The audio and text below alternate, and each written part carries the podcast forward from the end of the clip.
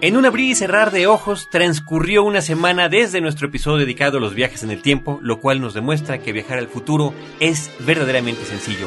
Estamos de vuelta con Iván Morales para platicar sobre este tema en el cine. Bienvenidos. Le Cine, vive escenas. La mejor apreciación de la pantalla grande en Cinemanet. Carlos del Río y Roberto Ortiz al micrófono. Bienvenido.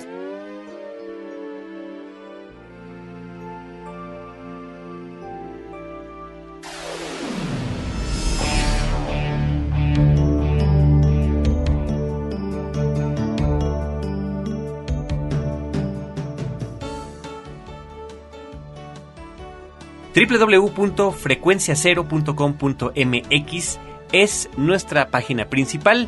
Ahí está Cinemanet y ahí están otros tantos programas de diversa índole que pueden ustedes escuchar. Eh, la semana pasada, Roberto Ortiz y un servidor Carlos del Río platicábamos con Iván Morales en un programa que se pasó demasiado rápido sobre los viajes en el tiempo en la cinematografía.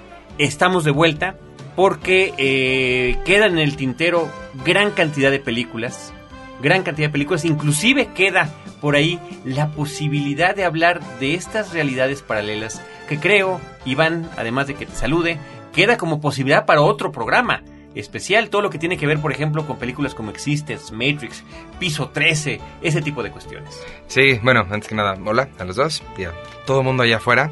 Sí, como dices, sí es un universo de, cosas que podríamos tocar, sobre todo de esto de, realidades alternas, porque sí hay millones que podemos mencionar y realmente duele mucho no, o sea, que digas Existence y no poder dedicarle todo el programa a hablar de ella, ¿no? Pero, pero sí, desafortunadamente hay que o escoger O tan solo esas tres que mencionamos, ¿no? Sí, exacto. Porque al final son películas que son casi contemporáneas, que abordan prácticamente lo mismo desde tres puntos de vista, sobre todo artísticos muy distintos, ¿no? Sí, son películas que realmente no las puedes acusar de haberse copiado una a la otra, porque se hicieron... En la misma época, casi. Sí. Y Dark City también, no sé, ¿dijiste Dark City? No dije Dark City, pero, también entra en esas. entra en esas, mismo... definitivamente. Pero bueno, es la cuestión que podremos abordar en otro tiempo. El programa pasado platicábamos, pues, el, antecedente evidente de H.G. Wells, dos incursiones cinematográficas que ha tenido, que podemos comentar, ¿no? De sus películas, y e inclusive una donde, donde él aparece como protagonista. De su obra. De su obra, claro. Sí, gracias Roberto. Y este, ahorita se me estaba ocurriendo que ha habido directores que se dedican a otras cosas, pero que de una u otra manera y digo, se dedican a otras cosas, pues no particularmente a la ciencia ficción, pero Woody Allen, por ejemplo, con Sleeper, el ah, dorminón, nos presenta eh, esta forma en la que un hombre que estaba enfermo, bueno, pues queda, si no es el, término apropiado, en una suerte de criogenia y despierta en el futuro cuando existen aparatos que con solo frotarlos te pueden producir un orgasmo o una, una sociedad distópica con, con un dictador. Y completamente por todos lados, ¿no? Completamente al revés que donde la sal es buena, fumar es bueno y todo ese tipo de tabús de, hoy en día. Porque, de hecho, qué bueno que mencionas eso, porque la semana pasada estabas diciendo, o sea, mencionabas las diferentes formas que hay de viajar. Y esa creo que no la mencionamos. La gente que se queda dormida o se queda congelada o... Sí, Buck Rogers, es el caso de Buck Rogers, más o menos, ¿no? Es así como él llega al siglo 25. Y se despierta en... 23. en el año que sea. Y también me acuerdo, por ejemplo, el planeta de los simios es así también. claro, aunque no lo debemos saber al principio. diferente, ¿no? Sí, pero esencialmente es dormido y, sí, sí, y se va y regresa. De hecho, es genial que en esta película del 68 inicie con Charlton Heston, sus compañeros ya están dormidos, y están en esta, en esta están fumando en una... fumando puro en la cabina de la nave grabando las últimas impresiones antes de dejarse llevar a lo que él supone será una colonización en otros planetas, cuando en realidad este viaje interestelar a cierta velocidad lo que hizo es regresarlos a la Tierra, pero en el futuro. En el futuro. Y una alteración de la evolución humana, que eso es lo interesante de la película, donde los eh, monos, ¿verdad? se convierten, eh, digamos, eh, en una condición de inteligencia superior que no tienen, digamos, en su escala eh, zoológica. Sí, se, se invierte, se, invierte el proceso evolutivo. Exactamente, ¿no? Y creo que es una película que nos obsequia una de las imágenes uh, más impactantes, la final, me, estoy refiriendo a ella, eh, de lo que nos ha ofrecido la ciencia ficción. Y, el, y cine. el cine en general. Creo que es una de las, ese final es uno de los más memorables que puede existir. Ahora, el resto de la saga, como comentaremos ahorita en otras, en otras sagas, en otras franquicias, en otras series de películas, es, es una parte importantísima, ¿no? En el caso de la primera, pues así es como llegan a la Tierra del futuro, dominada por los, por los simios. Pero en la tercera, escape del planeta de los simios, son los simios quienes toman la nave de este astronauta y haciendo el mismo viaje en sentido inverso llegan al pasado de los simios o a lo que era el presente del personaje de Charlton Heston. Y, eh, y, es así como, irónicamente, ¿no? Empieza este asunto del huevo o la gallina, ya que si no es por esos simios inteligentes del futuro que viajan al pasado y dejan un hijo que será el líder de la revuelta porque los humanos, viendo que los simios son, son lo suficientemente inteligentes no nada más para ser mascotas, sino para convertirse prácticamente en esclavos, este simio inteligente será el que dirija la revuelta y nos lleve a ese futuro apocalíptico, ¿no? Ahorita que estás hablando de líderes, eh, recuerdo, a propósito de lo que podría ser un vaso comunicante, bueno, la película de Terminator, claro. la primera, nos está remitiendo a un tema similar. Ah, claro. Es un viaje desde el futuro 2035, creo, o no sé qué año, a eh, una época, eh, digamos, más uh, de referente contemporánea, y llega un cyborg, mitad humano, mitad máquina, para liquidar a la mujer que va a tener un hijo, el cual cuando crezca será el líder que combata a estos cyborgs, a esta realidad del futuro eh, que como producto también de una situación apocalíptica ¿sí? eh, ha dejado a la humanidad por los suelos. De tal manera que ahí encontramos como los temas, no es que se repitan, pero se retoman con otras variantes en diferentes eh, obras de los guionistas y directores. Y en las películas de Terminator, en las tres que hay hasta el momento, pues es lo mismo. O sea, es realmente el personaje que viene del pasado a proteger o a eliminar, ¿no? Uh -huh. Al protagonista. A protegerlo o asesinarlo. Y también existen las que han regresado y afectan algo, pero no es a propósito y ahora hay que a ver cómo lo hacemos para arreglarlo, como la no me acuerdo cómo se llamó la película y creo que fue totalmente no importante, pero es un cuento de Ray Bradbury que de donde viene la frase de que ahorita vamos a esa película también de la, la mariposa, el efecto mariposa. El efecto mariposa. No me acuerdo cómo se llama el, el cuento corto, pero es precisamente eso, es un grupo de científicos que viven en el futuro donde hay eh, viajes cotidianos como una excursión al, al, museo o algo, pero van al pasado, van a los dinosaurios. Uh -huh. Y uno de ellos, y siempre les dicen, quédense en el camino, quédense uh -huh. en el caminito que hay porque no pueden tocar nada. Uno de ellos sin querer pisa una, una mariposa y entonces regresan y ya es todo un, un caos y es tratar de arreglar eso. Y, y bueno, podemos ir al efecto mariposa que aunque es con Ashton Kutcher y mucha gente le hace el feo. aunque, ¿sí? no, fíjate que es una sorpresa porque no Exacto. te lo imaginas. Exacto. Si bien eh, que es modelo, que es galancete, lo que quieras, que viene de la serie de televisión donde interpreta un personaje no tonto, sí. eh, creo que realmente se luce en la película. Sí, mucho. Y, y, logra la película el cometido de generar una inquietud en el espectador al momento de estar viendo estos viajes en el tiempo de que además son traumáticos, más traumáticos todavía que los de, regresiones, por ejemplo, o los de Bruce Willis que comentábamos en el programa pasado. Sí, porque cada vez es el clásico que nada más intenta arreglarlo más y más lo va fregando y más lo va haciendo peor y peor y peor hasta que termina por, pues ya solucionarlo al final. Que si han visto el DVD que tiene el final alternativo es bastante interesante, bastante, bastante padre. Está también el caso de Francis Ford Coppola, que hizo una película que parece que a todos se nos ha olvidado, pero que de repente al estar checando que otras películas hay de viaje en el tiempo, justo después de Back to the Future, él hizo una película que se llama Peggy Sue Got Married, donde ella viaja a su época también de adolescente y eh, se reencuentra con el novio, con los amores de la época, Nicolas Cage, un Nicolas Cage muy joven en aquella cinta, y bueno, trata de, de hacer algunos cambios. Inclusive a uno de sus enamorados trata de darle la letra de una canción de los Beatles antes de que las Beatles lo haya compuesto, ¿no? Y el otro termina cambiando los coros. She loves you uh, uh, uh. Fíjate que ahorita que mencionas esta película estamos ante la posibilidad de la historia romántica, ¿sí? O del fracaso en el romance, tanto de Pida el tiempo que vuelva como Peggy Sue. Peggy Sue es Kathleen Turner, por Con ejemplo. Kathleen. Turner que está excepcional ahí y que eh, nos están eh, planteando ese viaje eh, en el tiempo que es un viaje también de añoranza, pero que puede también significar la pérdida eh, de los momentos eh, más felices que se tuvieron y en ese sentido se puede convertir en un tormento eh, para la ubicación del personaje en la actualidad. Por otro lado están quien- las que la toman con todo el humor del mundo, ¿no? Bill and Ted's. Uf, que Bill no- and Ted's. Ay, a mí no me gustan. Uf. Yo sé que te encantan. excellent, excellent adventure. Bill and Ted's. Y Air Guitar, Journey. no.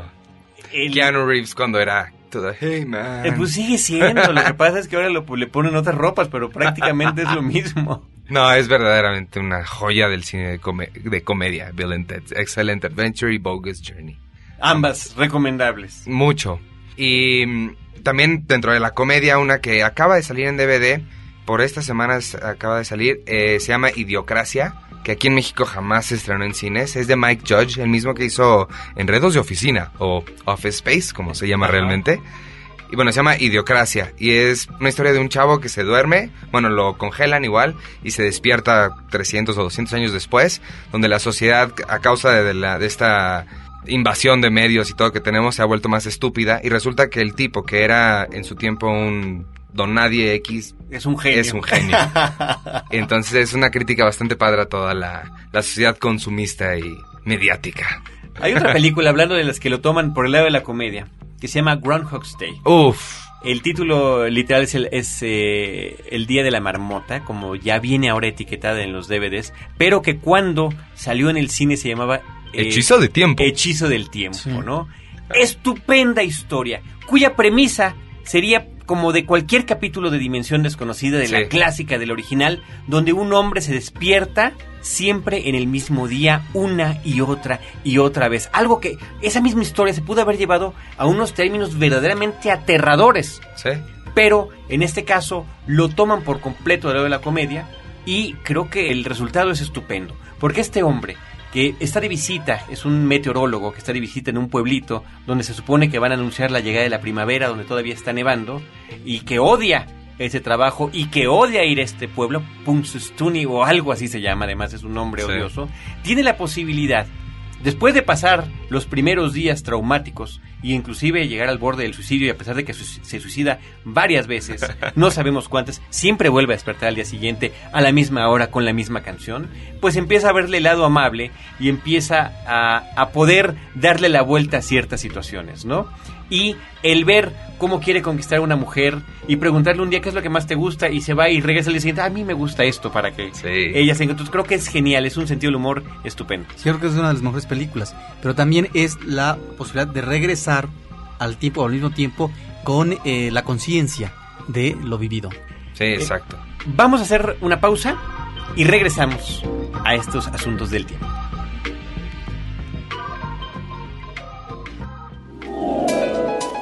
Cinemanet regresa en un instante.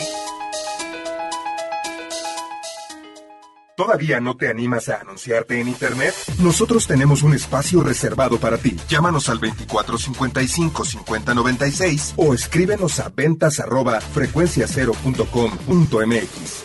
No lo pienses más. Sé parte de la revolución publicitaria en Frecuencia Cero. Digital Entertainment Network.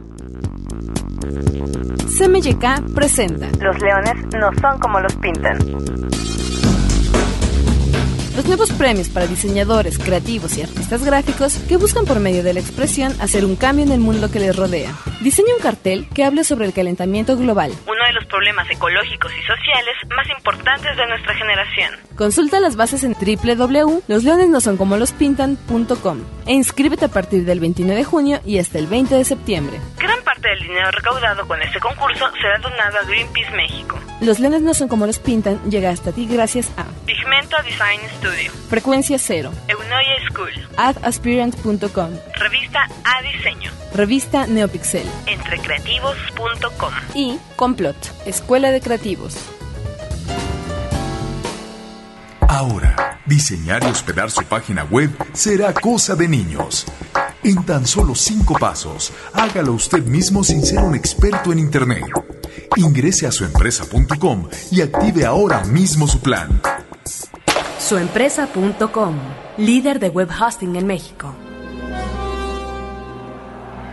Historias múltiples en tiempos cortos. Cinemanet. Regresamos.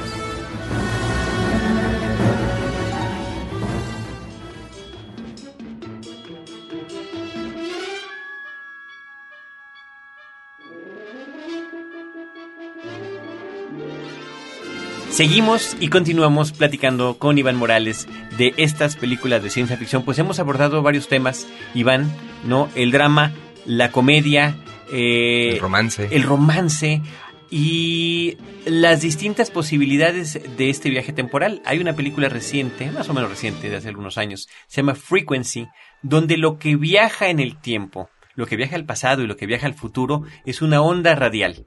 Y resulta que como fi- aficionados de radio, dos hombres se conectan por ese medio, pero resulta que uno es el padre del otro y que el otro, el hijo, al enterarse que está hablando con su padre antes de que éste sea asesinado, trata de eh, darle pistas para que logre evitar estos acontecimientos. Creo que es una película interesante con Dennis Quaid y con Jim Caviezel, Jimmy Caviezel. Eh, que no sé, como que medio pasó desapercibida, Sí. pero que tiene una premisa interesante. Inclusive yo me acuerdo cuando la vi, la vi en la televisión, no, nunca siquiera me enteré que salió en el, en el cine ni nada. Y es de esas películas que nada más estás cambiando de canales y de repente ves que va empezando algo y le dejas. Y quedé muy, muy sorprendido con, con esa cinta porque sí está muy bien realizada y el cuidado al detalle también está muy, muy bien, muy bien hecho. La cartera cuando la pone abajo del piso que logra levantar luego el otro, se supone que 40 años después. Bastante interesante también y muy, pues conmovedora, ¿no? También. No tiene su lado heroico, de aventura, romántico, vaya, sie- siempre es una película que resulta interesante. Hay películas que, por la época, eh, manejan una temática similar. Me remito en esta ocasión a El experimento Filadelfia, Ah, que estupendo, estupenda, es una estupenda. cinta de 1982 de Stewart Deere, dos marines estadounidenses, que por un experimento militar que falla, son transportados de 1943, es decir, la Segunda Guerra Mundial, a 1980. Esa es una. Y luego hay otra que no sé cómo se tituló en México de Don Taylor, en donde una tripulante de un porta, de portaaviones nuclear, ¿sí?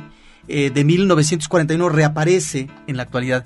Eh, son películas, ¿no? Que... eh, No, la, a la que te refieres es una película con Kirk Douglas, donde este portaaviones se traslada al Pacífico del supuesto presente, insisto, de cuando se hizo esa película, Claro. llega a la, un día antes, el 6 de diciembre de 1941, o sea, un día antes del ataque de Pearl Harbor. Exactamente. Y ahí, por supuesto, lo que están debatiendo los personajes durante toda la película es si, si van a, o no a detener a la armada japonesa. Saben que vienen, saben por dónde vienen y tienen los medios para hacerla añicos con un portaaviones moderno, ¿no? Pero, pues está la cuestión de no alterar la historia. Y en el caso de la primera, cómo eh, un agujero negro puede absorber y destruir la Tierra. Entonces, cómo estas películas nos están remitiendo a una realidad bélica como la Segunda Guerra Mundial, pero a experimentos que en eh, buena medida van a, en el futuro, a crear una situación caótica o de reto a la condición humana. Yo ah, desafortunadamente no he visto esa- ninguna de esas dos películas, pero suenan bastante interesantes. Bueno, es que si, e- si además es uno de los temas que más te apasiona, Sí, no yo es creo raro, que está, pero eh, digo, siempre se habla del asunto de las listas, lo acabamos de mencionar en, en los programas anteriores que hemos tenido Sí. de la ciencia ficción, pero finalmente son esas referencias que nos ayudan para que podamos, eh, pues, tener posibilidades de ver este tipo de, de temas que nos apasionan y habrá que insistir también sobre las distintas maneras en las que son apreciados. sí, no, definitivamente. Y sí, no, no tengo excusas. Pero tienes una manera de reivindicarte. Hablando de una de tus películas favoritas, una película que es de culto contemporáneo, que se llama Donnie Darko. Una Uf. película que en principio, Iván, a pesar de que el tema del viaje en el tiempo está ahí latente, es prácticamente inclasificable. Mira, no te, no te lo voy a discutir porque sí es cierto, es difícil... No, discute, discute. Es difícil, no, o sea, es difícil verlo a primera instancia, no te digo que no, pero cualquiera que haya visto la película que lo, o sea, si lo razonas, es perfecto viaje en el tiempo. Además de que si ves la edición especial, la versión del director, esa sí tiene claras, claras referencias a, a los viajes en el tiempo, además del libro In- que tiene. Inclusive con la forma en la que está siendo vigilado en algunos momentos. ¿no? Exacto, exacto. Y me En parece, esa edición especial. me parece una de las películas modernas más interesantes que, que se han hecho en mucho, mucho tiempo por su, sobre todo por el tono que maneja, el tono que tiene Pero toda la coméntala, película. comenta por qué, por qué entra en el tema. Porque es que, déjame empezar. Empieza. Empiezo. Desde el, el tono que tiene, el que tiene la película, desde que abre, abre con una maravillosa secuencia de, de, de Donnie Darko, que es Jake Gyllenhaal todavía de más chavito, que va, se levanta, está acostado en una, en una carretera, no sabemos por qué, se levanta y, y agarra su bicicleta y se empieza a bajar la montaña.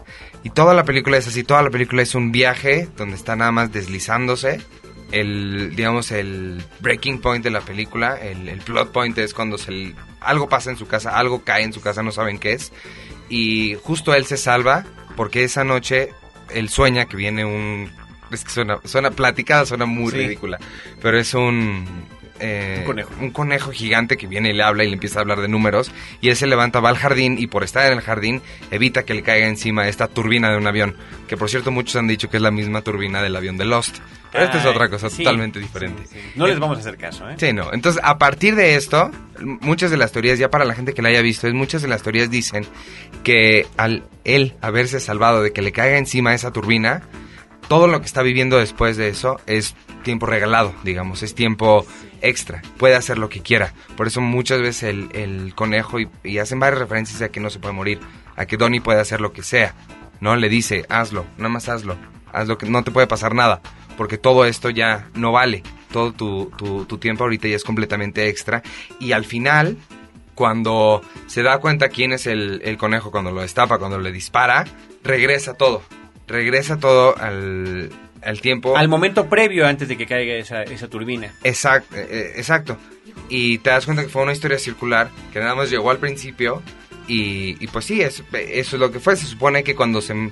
Las teorías que vienen en el libro que escribió Richard Kelly, junto con, con la película, dicen que para uno de los elementos principales que necesitas para viajar en el tiempo es agua y un objeto metálico. Y aparece en las hojas, en la edición especial del- del- de la película. Pueden ver ahí los extractos de- del libro. Y es precisamente lo, lo que pasa en la película, ¿no? Hay un, un cuerpo de agua que se está agitando.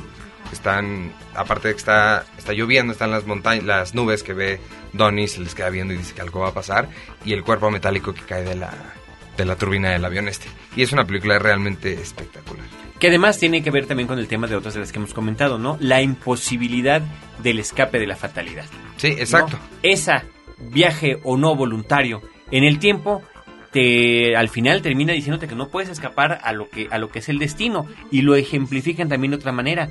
Cuando él en determinado momento de la película puede ver algo así como una luz interior que es la que va guiando los destinos de cada personaje y son como lanzados. Cada que nos levantamos es porque esa luz o esa energía nos está jalando en tal o cual dirección.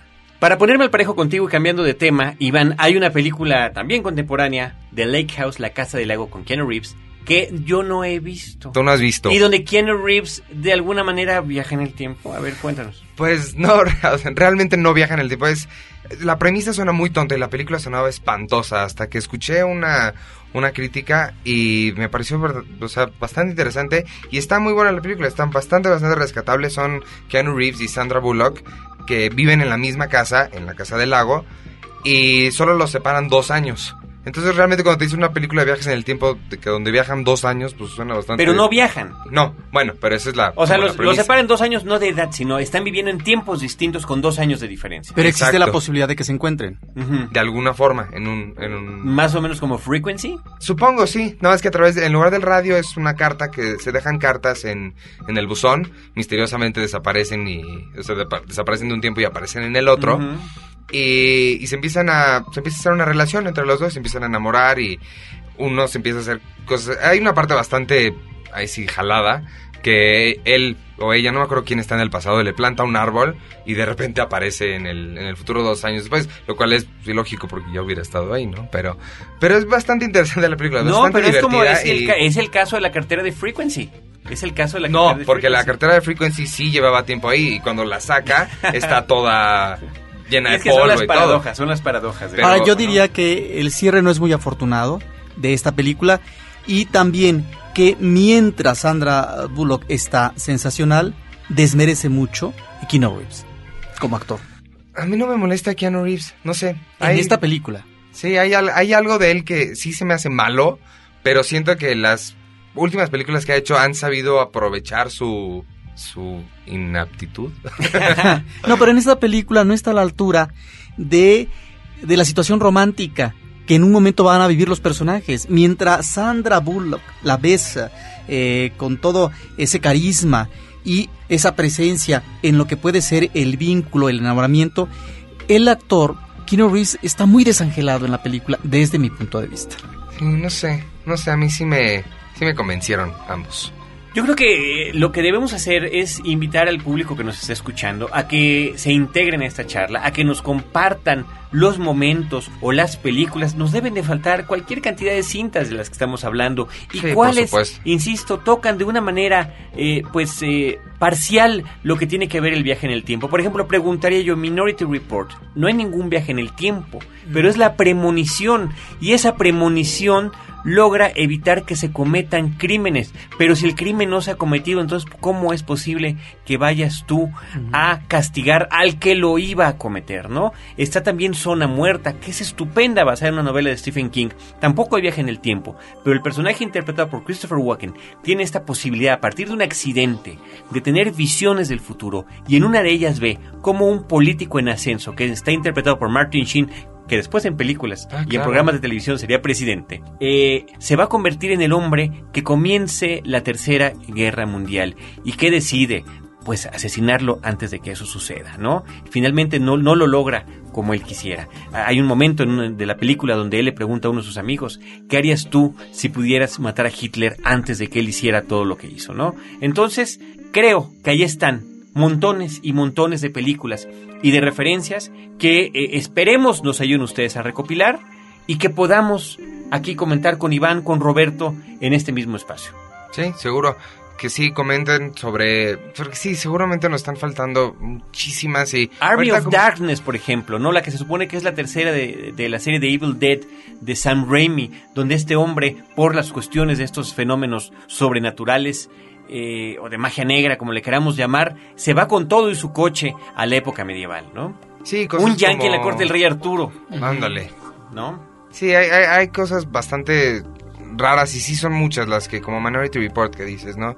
Igual y sí puede ser considerada como, aunque no es viaje en el tiempo estricto, y aún así, cosas de esas o cosas de viajes en el tiempo estricto sí debe haber muchas otras que se nos están escapando y... Y si hacemos este especial con el otro tipo de películas que mencionábamos, con Sí. estas realidades alternas, Dark City, eh, Piso 13, Matrix, pues bueno, ahí podemos aprovechar ese espacio para comentarlas. Sí, el, no, definitivamente. el correo electrónico es promociones arroba cinemanet.com.mx y eh, pues ahí esperamos sus comentarios con Sí. todo esto. Nosotros, por supuesto, se los haremos llegar Iván, los veremos nosotros y los platicaremos con todos ustedes. Sí, definitivamente háganos saber que no dijimos. que sí, mil cosas que nos dijimos, ¿no? Todos los que están quejando dicen, "Ay, no han mencionado tal, por favor, ayúdenos. Sí. Ese es el momento. Iván Morales de la revista Cine Premier, muchísimas gracias. No, gracias a Una ustedes. vez más por estar aquí con nosotros, por compartir tus ideas y tus gustos con el público de Cinemanet, además de lo que haces en la revista, que lo puedas también hacer aquí con nosotros, a veces en radio y a veces en nuestra versión de podcast. Roberto Ortiz y Hasta Carlos del Río, nos despedimos. eh, recordándoles que en www.cinemanet.com.mx nos pueden escuchar dos veces a la semana. Ya estamos acercándonos a los 150 episodios, estamos rondando ese número y es eh, motivo, por supuesto, de festejo para todos nosotros. Muchísimas gracias por estar con nosotros, los esperamos.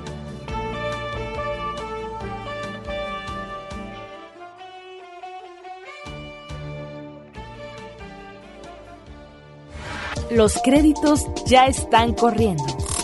Cinemanet se despide por el momento. Más en una semana. Vive cine en Cinemanet. Frecuencia cero. Digital Entertainment Network.